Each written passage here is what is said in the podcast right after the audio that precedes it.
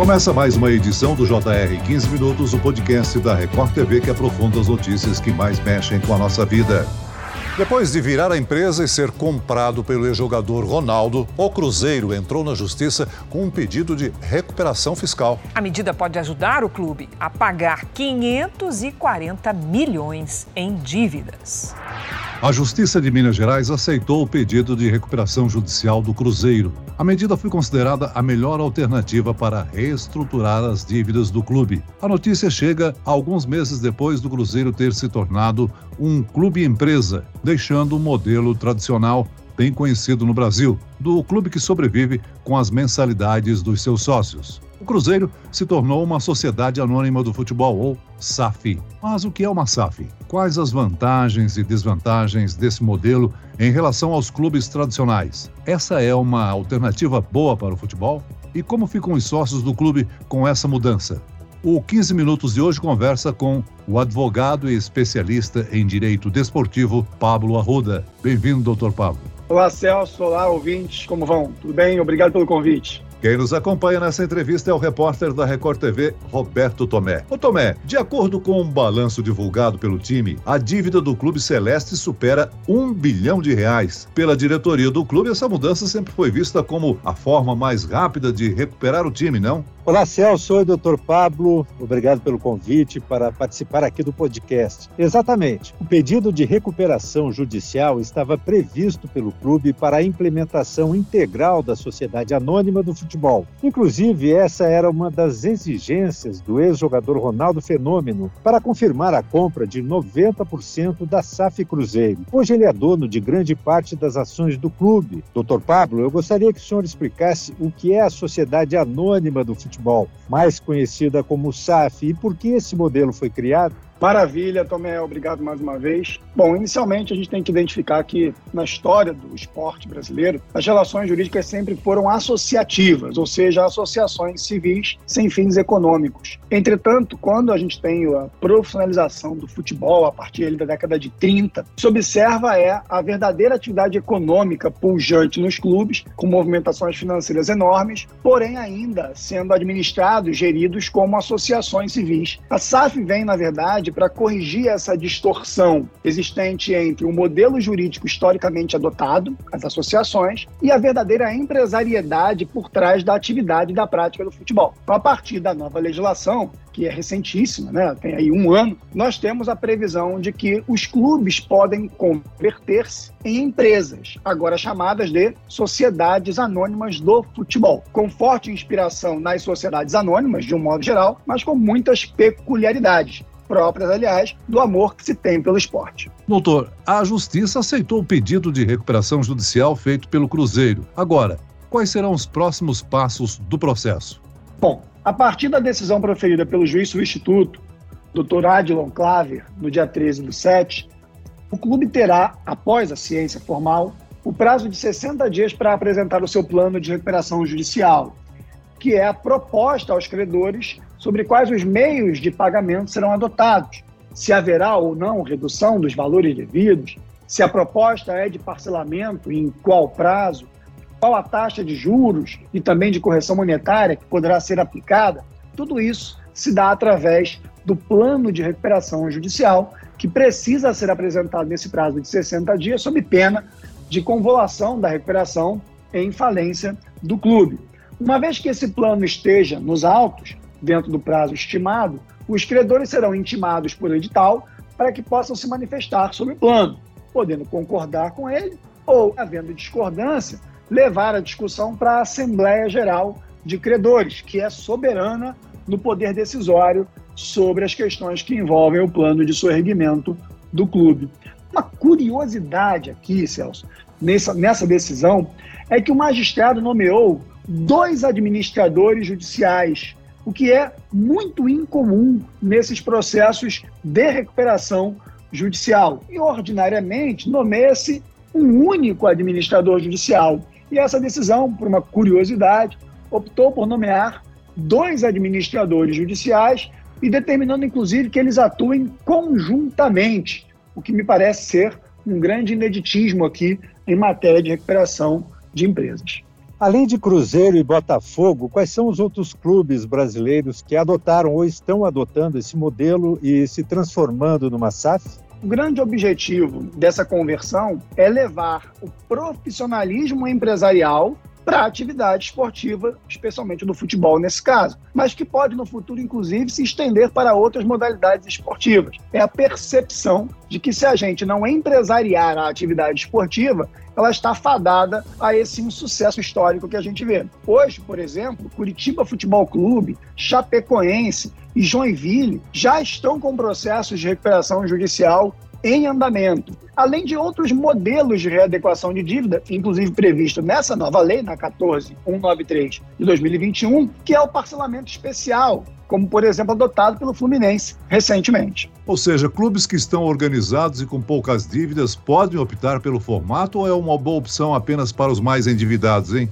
A verdade é que os clubes que não têm dívidas não existem. De fato, o que se observa ao longo da história é que a gestão dos clubes é feita através de um imediatismo e, portanto, gera uma acumulação de dívidas. A necessidade de dar respostas rápidas em campo, com bons resultados, obriga a contratação de profissionais que muitas vezes não têm fonte de custeio para mantê-los, o que significa que a quase totalidade dos clubes no Brasil são, de um modo ou de outro, de uma maneira maior ou menor, devedores. Por outro lado, a conversão em SAF não é necessariamente uma ferramenta para a gestão de dívida. A conversão em SAF é a profissionalização do futebol. Acho que um exemplo bom, o Cruzeiro aí, é que, além da questão dos direitos de crédito, existe no direito desportivo uma série de punições que podem ser impostas pelas associações, como a CBF, por exemplo. Dentre elas, fechar a janela de contratação ou de troca de jogadores, que é uma forma de punição, ou até mesmo rebaixamento compulsório, ou ainda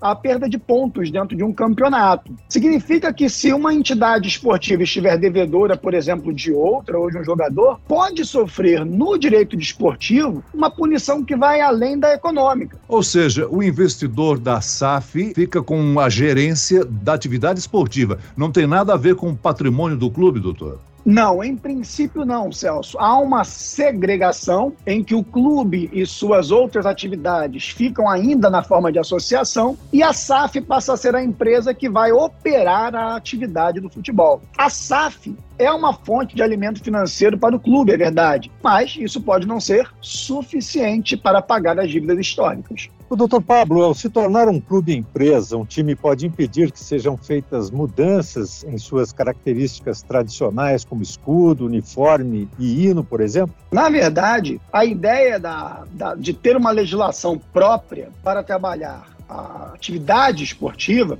é, se dá em conta das peculiaridades de amor e paixão que nós dedicamos aos nossos clubes. Por isso é que o modelo tradicional do direito societário não serviria. E existem possibilidades de você ter, antes mesmo da nova lei de SAF, a possibilidade de um clube ser uma empresa. Né? Não como SAF, mas como uma SA ou uma limitada. Só que o modelo de negócio de um direito societário propriamente dito seria incompatível com essas questões que envolvem brasão, marca, alcunha, hino, cores, símbolos do clube. E por isso, existem matérias que não podem ser aprovadas pelo titular da SAF sem que você tenha a aprovação do clube propriamente dito, para proteger essa imagem, essa identidade do clube. Doutor, com a mudança é esperado que os times atraiam mais investidores. Tem até investidor estrangeiro, que é no caso do Botafogo do Rio de Janeiro, né? Mas quem são esses investidores? Uma pessoa comum pode comprar ações na Bolsa de Valores, por exemplo, ou existe algum critério? Primeiro que a Sociedade Anônima de Futebol é uma sociedade anônima e, consequentemente, está apta a colocar ações em negociação na Bolsa de Valores. Entretanto, isso não é automático. A Sociedade Anônima de Futebol, que não negocia ações em bolsa, é uma SA fechada, é uma sociedade anônima de capital fechado, e pode buscar investidores dentro de um ambiente limitado de atuação. Quando se leva a SA a negociar valores em bolsa, o que se tem é a possibilidade de alcançar o bolso de qualquer pessoa no mundo inteiro. Ou seja, qualquer um poderia sim adquirir ações daquela companhia no mercado de valores imobiliários, na bolsa de valores. Entretanto, eu não acredito que essa vá ser uma realidade para muitos clubes. Pelo contrário, acredito que isso vai se dar em situações muito específicas excepcionais. É mais provável que se tenha as sociedades anônimas de futebol com um dono ou um grupo de donos. Com a captação de recursos e novos investimentos, aumentam, é claro, as expectativas de se ter lucro e excelência em campo. Em quanto tempo o senhor acredita que podem aparecer bons resultados deste novo modelo de gestão? Na verdade, o que a gente observa é que o futebol, evidentemente, é uma ciência inexata. As coisas podem acontecer até os 45 do segundo tempo. Então, apesar de todas as expectativas técnicas que a gente tem em relação a crédito e em relação à gestão, no futebol nós sempre estaremos diante das incertezas que são próprias da atividade esportiva. No entanto, acredito que no passo de dois ou três anos, os clubes de futebol que adotarem o modelo SAF e conseguirem reestruturar suas finanças, vão começar a apresentar bons resultados em campo. A diferença aqui, Tomé, é que a gente não tem a lógica do imediatismo clubista associativo. A lógica empresarial pensa a médio e longo prazos. E, portanto, os resultados não necessariamente virão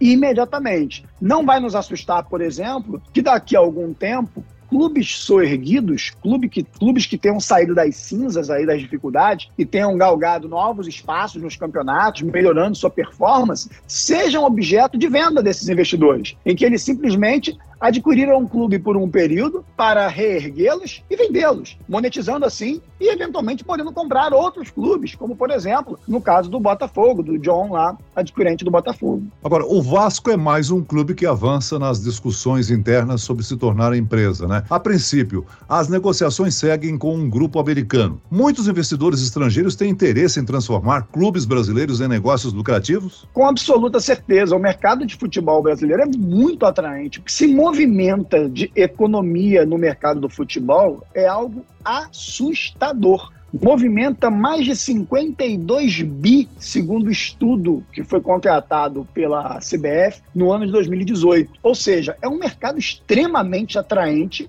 com um público muito devoto, extremamente devoto, e, portanto, claro, para investidores que têm ali o olhar exclusivamente empresarial, com certeza é uma menina dos olhos que pode ser sim comprada, adquirida por investidores estrangeiros ao longo desses próximos meses. Essa modalidade adotada no Brasil tem a ver com o que foi feito com o futebol inglês, por exemplo, que tem muito investidor, tanto do Oriente Médio como da própria Rússia? Sim, sim. Na verdade, nós nos inspiramos bastante no modelo europeu para configurar a nossa SAF, a nossa lei da SAF, na 14193, porque foram modelos que já foram experimentados no velho mundo, que mostraram sucesso ao longo dos últimos anos com a captação de investidores e sem perder o brilho da paixão que os torcedores têm no futebol. Desde que, é claro, os investidores saibam separar isso de modo a não vilipendiar esse amor que a torcida tem. E é lógico, Celso, é lógico, Tomé, que os investidores sabem disso. Eles sabem que adquirindo uma paixão, e mais do que uma empresa, eles precisam respeitar essa paixão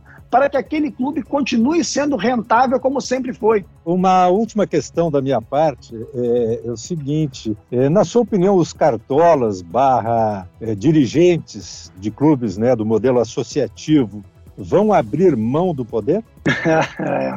Esse é um ponto dificílimo. Me lembra aquela música, Um Homem para Chamar de Seu, é um clube para chamar de meu. A gente tem muito isso no, no, futebol brasileiro. A gente tem historicamente cartolas que quase que se confundem com seus clubes. Né? Eu acho que o Eurico Miranda pode servir aí como um exemplo muito emblemático dessa relação do cartola e do clube, tendo aquilo quase que como se dono fosse. E não é mesmo no modelo associativo, não existe a lógica de dono. Aliás, a SAF é o que mais permite a lógica de dono, porque o modelo associativista padrão historicamente no futebol não tem essa coisa de dono. Todos os associados são, em alguma parcela, donos do clube. Então, esse é um obstáculo real para que muitos clubes possam avançar para o modelo SAF e para o modelo de profissionalização. Qual é o ponto, a linha que vai ser rompida para perceber isso e permitir as mudanças. É o inevitável. É o Vasco da Gama, por exemplo, perceber que era inevitável, que se não o fizesse, o clube acabaria. Então,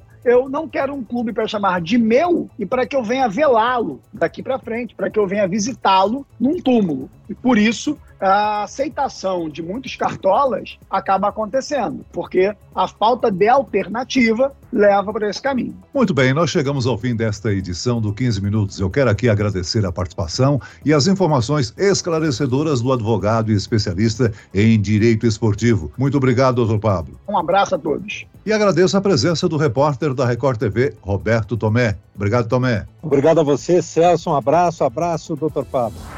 Esse podcast contou com a produção de David Bezerra e dos estagiários Lucas Brito e Cátia Brazão. Sonoplastia de Marcos Vinícius. Coordenação de conteúdo Camila Moraes, Edvaldo Nunes e Deni Almeida. Direção editorial Tiago Contreira. Vice-presidente de jornalismo Antônio Guerreiro. E eu, Celso Freitas, te aguardo no próximo episódio. Até amanhã.